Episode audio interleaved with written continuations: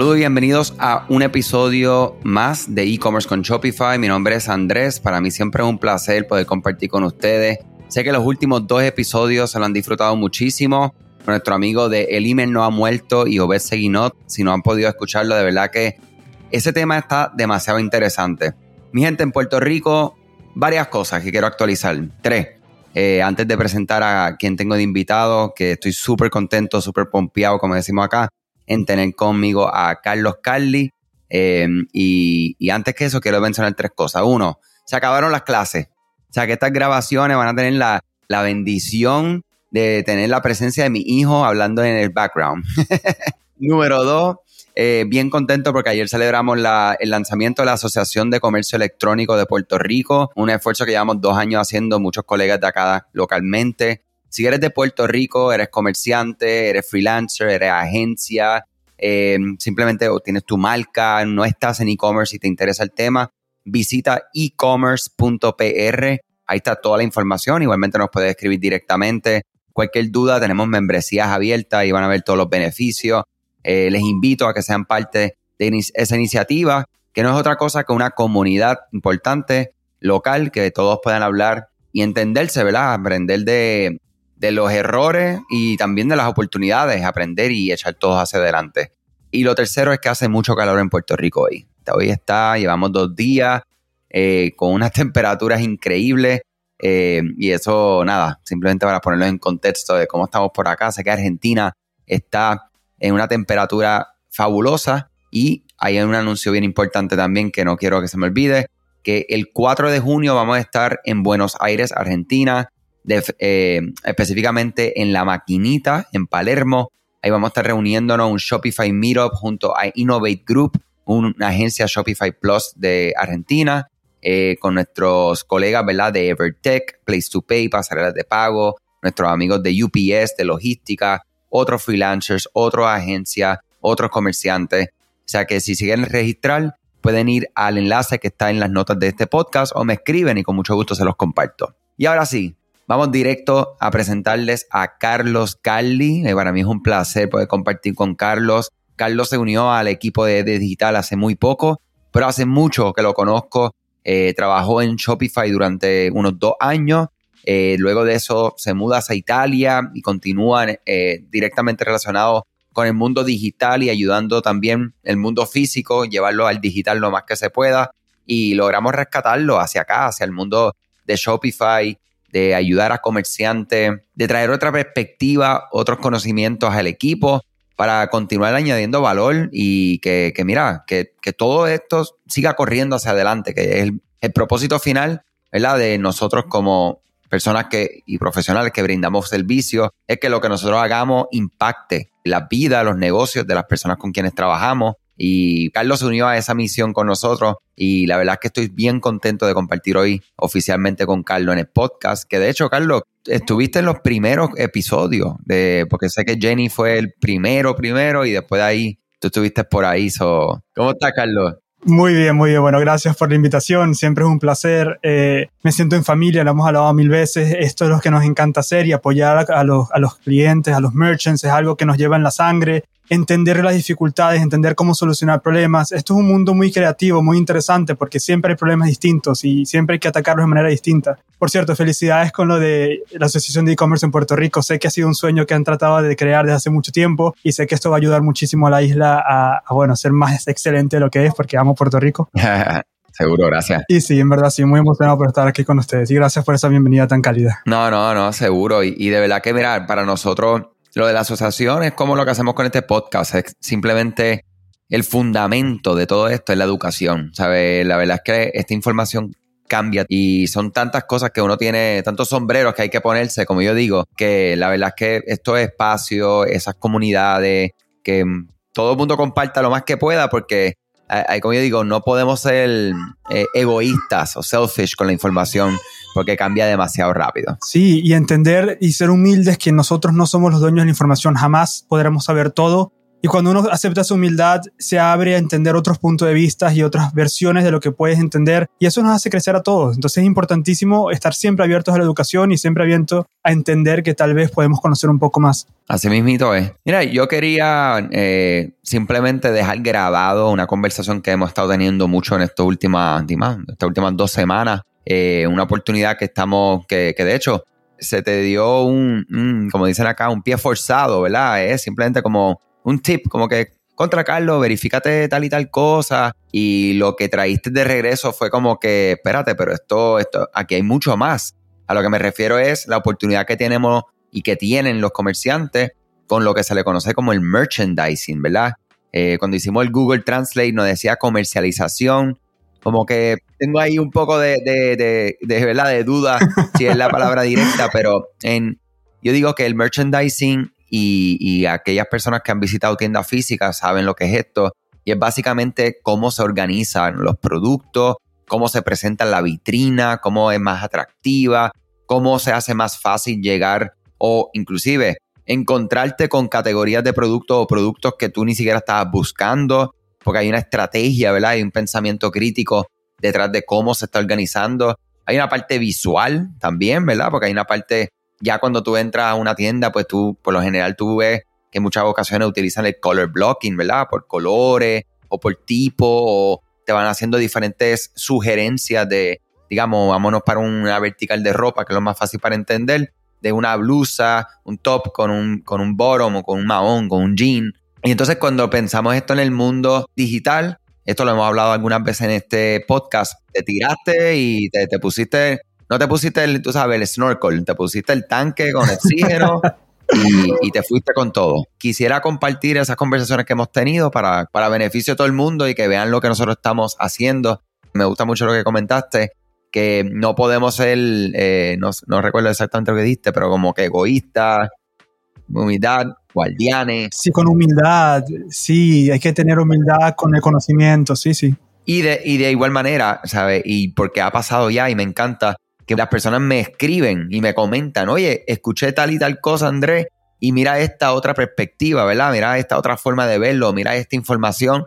Y oye, y esas partes a mí me, llenan mucho porque ahí es donde yo digo, no solo nos están escuchando, sino que están teniendo a veces diferencias y a veces también eh, están muy de acuerdo. Hablamos ya de lo que es merchandising. Digamos, vamos a poner contexto. Este cliente eh, que estamos hablando es de la vertical de la moda. Eh, trabajan, ¿verdad? Diferentes productos, eh, camisas, pantalones, diferentes marcas también dentro de la misma tienda. Tiene también lo que, lo que es ropa deportiva, lo que también inclusive tiene un área de ropa de hombre con pocos productos, pocas categorías y también hasta accesorios, ¿verdad? ¿Qué fue lo que te impactó? ¿Qué es lo que tú miras cuando si una persona que tiene una tienda online, ya sea empezando o ya corriendo como esta, que ya lleva más de cuatro años sin tocarla en este tema, Cuéntanos cómo estuvo ese proceso.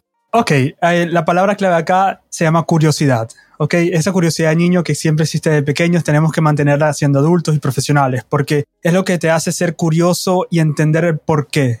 ¿Por qué están funcionando las cosas como están funcionando? ¿Por qué no podríamos hacerlo mejor? ¿Por qué cambiarlo o no cambiarlo? Es decir, te cuestionas todas las cosas que existen en un negocio.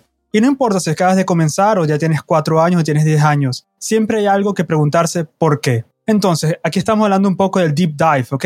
¿Qué me encanta a mí? Eh, me encanta la analítica, me encanta la parte numérica. ¿Por qué? Porque cuando tienes data, es una cosa magnífica. Tú tienes una teoría y dices, yo creo que de esta manera me va a traer ciertos resultados. Eso es una teoría que no ha sido convalidada todavía. Y la única manera de convalidar esa teoría es observando el comportamiento que te da la data, el cliente. Y les hago un ejemplo excelente. Esta tienda que estamos hablando, una tienda muy exitosa, ¿ok? Que tiene mucha eh, razón para estar orgullosa. Encontré algo que a mí me pareció muy particular y que me abrió, como dicen, el resto del, del hueco para preguntarme un montón de cosas distintas. Dentro del menú, porque estaba trabajando con la parte del menú, ¿ok? Todas las tiendas tienen menú.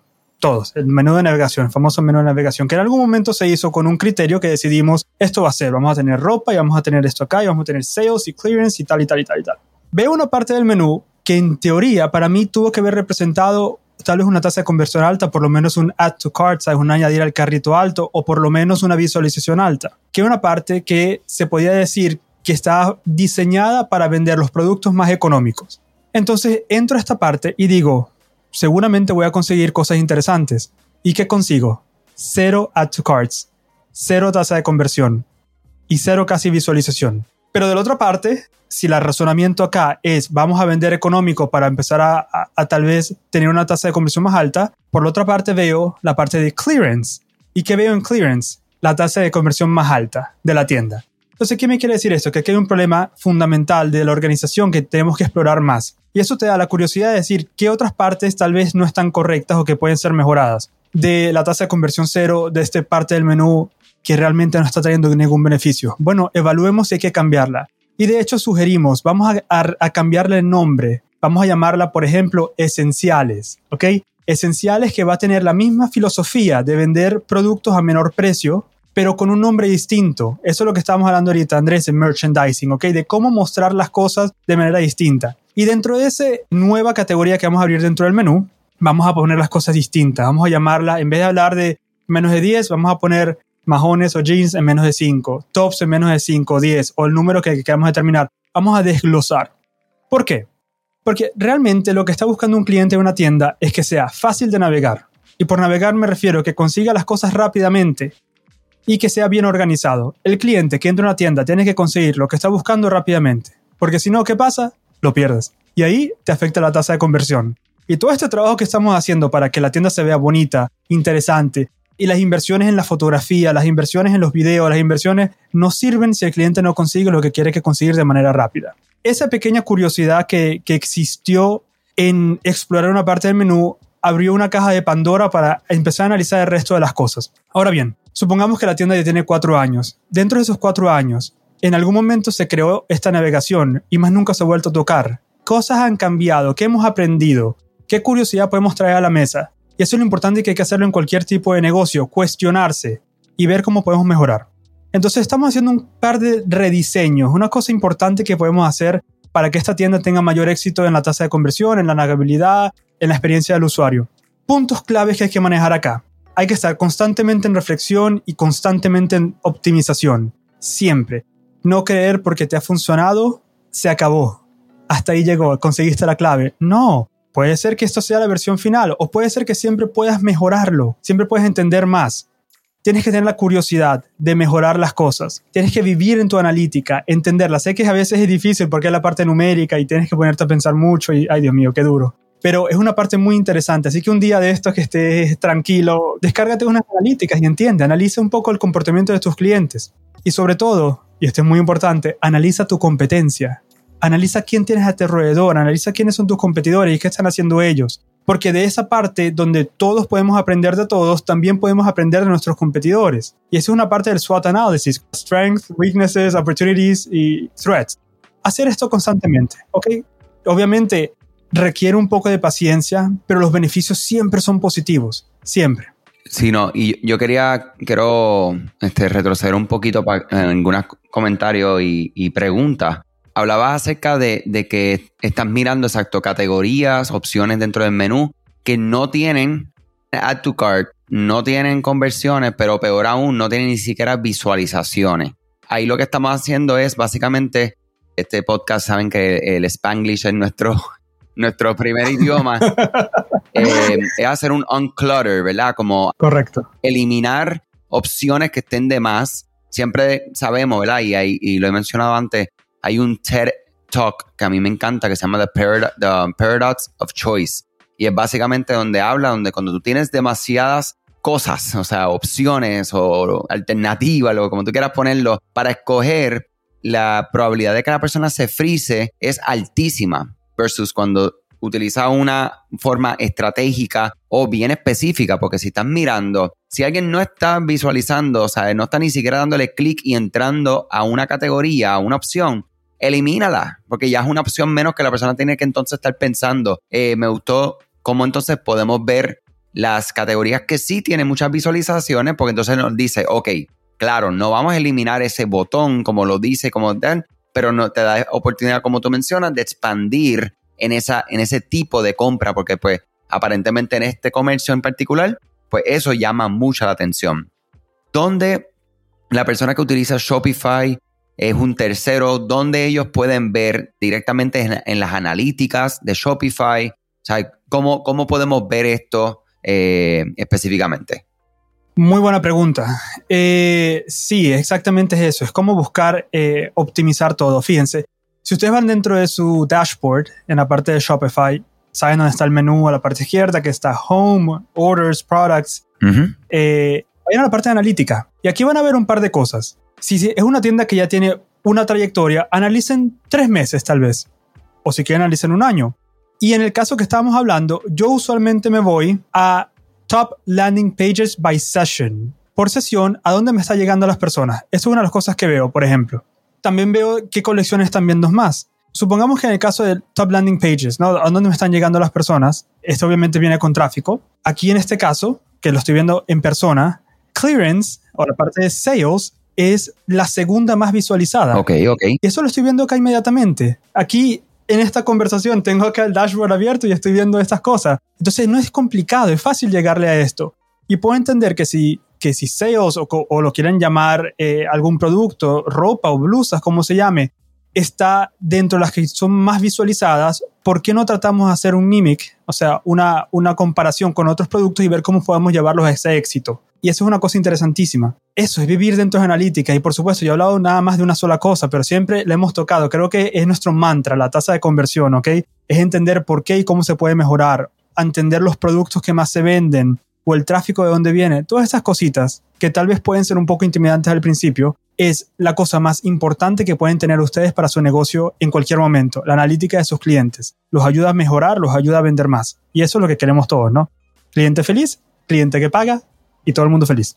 Claro, además de los analíticos, tenemos también este, herramientas como la hemos mencionado, está Lucky Orange, está Hotjar, eh, que son excelentes herramientas que te permiten ver también esas interacciones de los clientes, ver a qué están dándole clic, a qué no le están dando clic. Y la parte de las analíticas, me gustó mucho que mencionaste los, los 90 días, ¿verdad? Tres meses. Eh, yo siempre digo, nunca deberían estar midiendo nada por menos de 30 días, porque ya ahí pierden la cabeza la única manera que yo te diría que puedas ver algo un poco menos de 30 días es porque estés llevando una cantidad bien considerable de, tráfico, ¿verdad? Hacia tu tienda online. Y pues nada, entre más tráfico, pues más oportunidades tú nos albates tienes y puedes ir viendo cómo está interactuando la página. Pero para tomar decisiones, y en especial decisiones como de este tipo, pues debe ser 30 días mínimo, 90 días fabuloso ok, ya, ya sabemos lo que es merchandising, sabemos la importancia, sabemos el por qué estamos haciendo esto. Sabemos ya que debemos de estar mirando, utilizando los analíticos, utilizando Hotjar, qué es, qué es lo que las personas están dándole clic, qué es lo que no le están dando clic. Vamos a pensar en específicamente cómo sería el próximo paso. Ok, ya, ya, ya determinamos qué se hace, qué no se hace, qué es lo próximo. Sí, eh, uno de los próximos pasos que podríamos establecer una vez con los datos ya en la mano, hay un problema o una oportunidad de solucionar, ¿por qué no pensamos en replantear nuestra navegación, por ejemplo? O más importante, ¿por qué no empezamos a replantear nuestros filtros? ¿Qué sucede? A veces te vas a conseguir que entras a una parte de tu tienda en donde tienes 10 o 20 páginas en la parte de abajo. Respóndase eso honestamente. ¿Qué cliente va a llegar a la parte número 20 de esta página? Ninguno si vas a Google y haces una búsqueda, llegas a la página 2 y, si acaso, ¿no? Entonces, con filtros, que es esta parte que estamos hablando de optimización, podrías hacer que la navegación sea mucho más fácil de tu cliente. No, el merchandising, ¿qué está buscando este cliente? ¿Está buscando un majón, un jean azul, eh, talla tal, con un precio de tal? Ok, listo, consíguelo. Ya, ya lo conseguiste, velo, te gustó, cómpralo. Bien, que sea fácil, ¿ok? Entonces, esta es la parte. Supongamos que sea reanalizar el menú o que se reanaliza. Hay que hablar de mega menu, entonces se habla de mega menu. Si no conocen lo que es mega menu, eh, visualicen una tienda popular que puedan tener en mente en donde ustedes ponen el cursor sobre la parte del menú y en vez de abrirle un link tree, o sea, una columna con otras columnitas, les abre un menú grande enorme, con todas las columnas ya de una vez distribuidas. Entonces, eso es más fácil porque le hace que el cliente consiga la información más rápidamente. Todo esto es de nuevo creatividad y es eh, ensayo y error lógico, ¿ok? Obviamente con, con, criterio, pero siempre son teorías que tenemos que convalidar. Entonces eso es importante. Eh, eh, la parte de filtro es una cosa que podríamos hablar durante un día porque es muy importante hablar de eso, pero son estos puntos que, que tenemos que tocar definitivamente.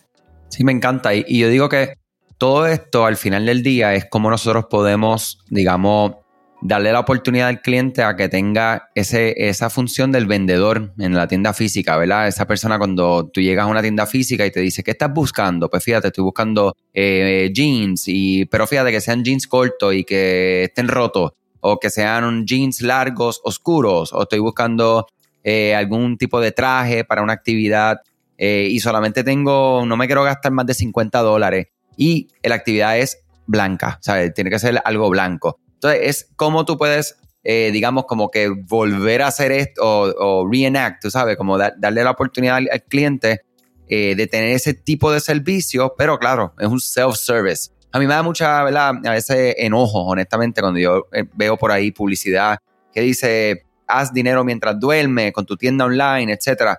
Y sí, es cierto, pero hay que estar considerando todas estas cosas que son importantísimas para que en efecto la tienda venda. A menos que tú estés vendiendo un producto que todo el mundo sabe que vale 50 dólares y tú lo estás vendiendo en 20, pues ahí mira, no importa, tú puedes tener la peor tienda del mundo porque ahí pues simplemente no estás compitiendo, estás ofreciendo un precio eh, de pescado bombao, como decimos acá, y, pues la persona lo va a comprar y lo va a conseguir de, de como de lugar. Pero cuando la persona está, y en especial, si tú estás en una, en una categoría, una vertical que es que no es nada de, vida o muerte, ¿verdad? Que es al final del día, ¿verdad? Es, por darte unos gustos, la vertical de moda, la vertical inclusive de alimentos top, ¿verdad? Que son como de, cosas de gourmet o bien específico, que no es el día a día.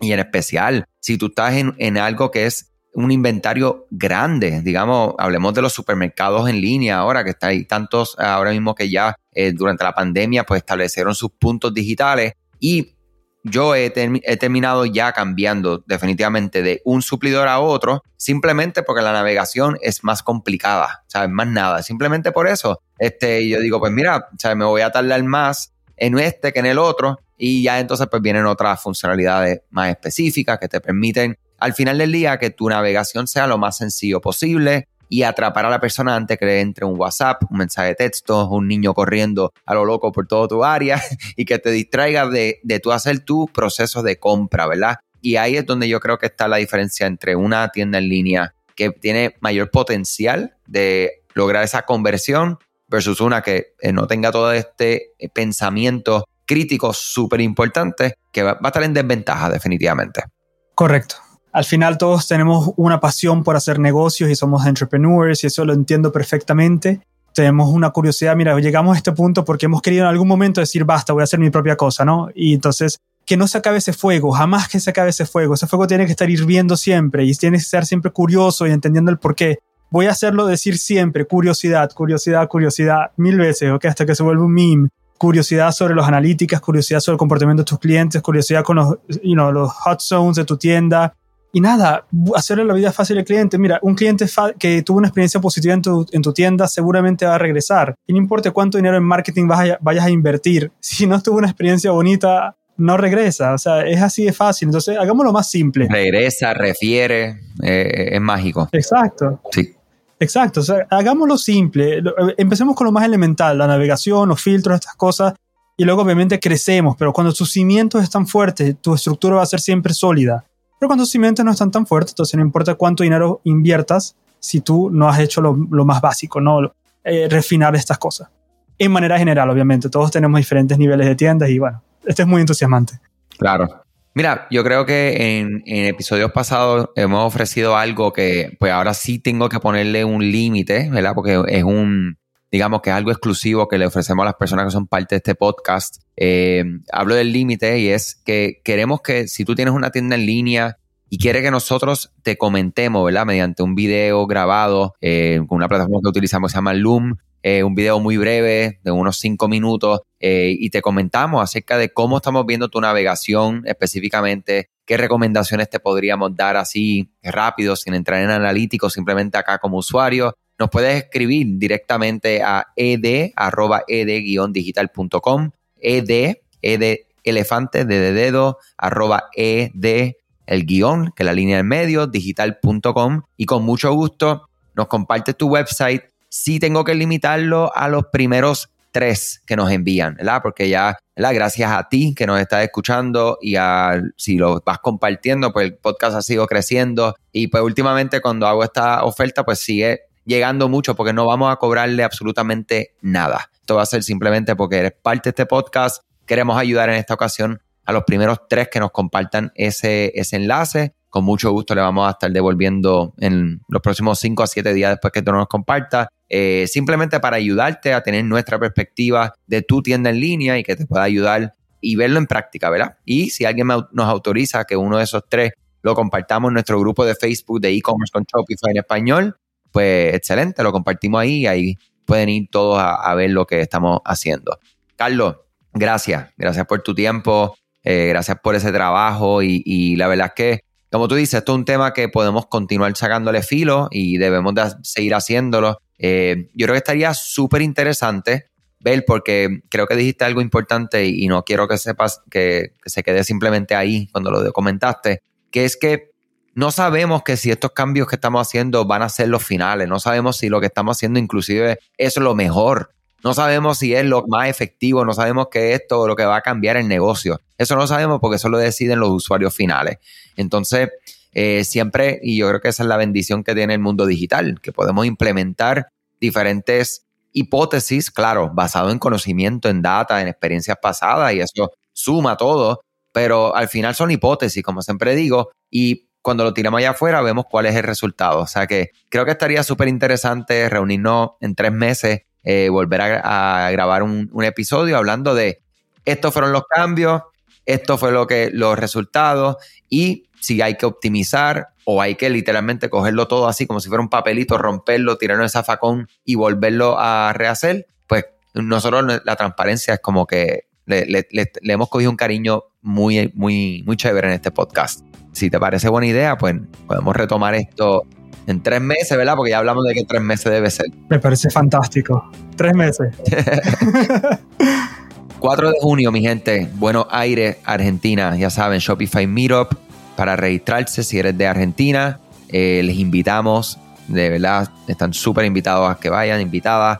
Eh, vamos a tener ahí cóctel, vamos a tener un compartir, vamos a tener varias personas eh, del ecosistema del comercio electrónico local e internacional. Sabe que el registro está ahí en el, ya saben, en la parte de las notas de este episodio. Y si eres de Puerto Rico, Asociación de Comercio Electrónico, e-commerce.pr. Carlos, nuevamente gracias. Salud sobre todas las cosas siempre y, y seguimos. Hasta la próxima. Gracias a todos por escuchar y que tengan un hermoso día. Gracias.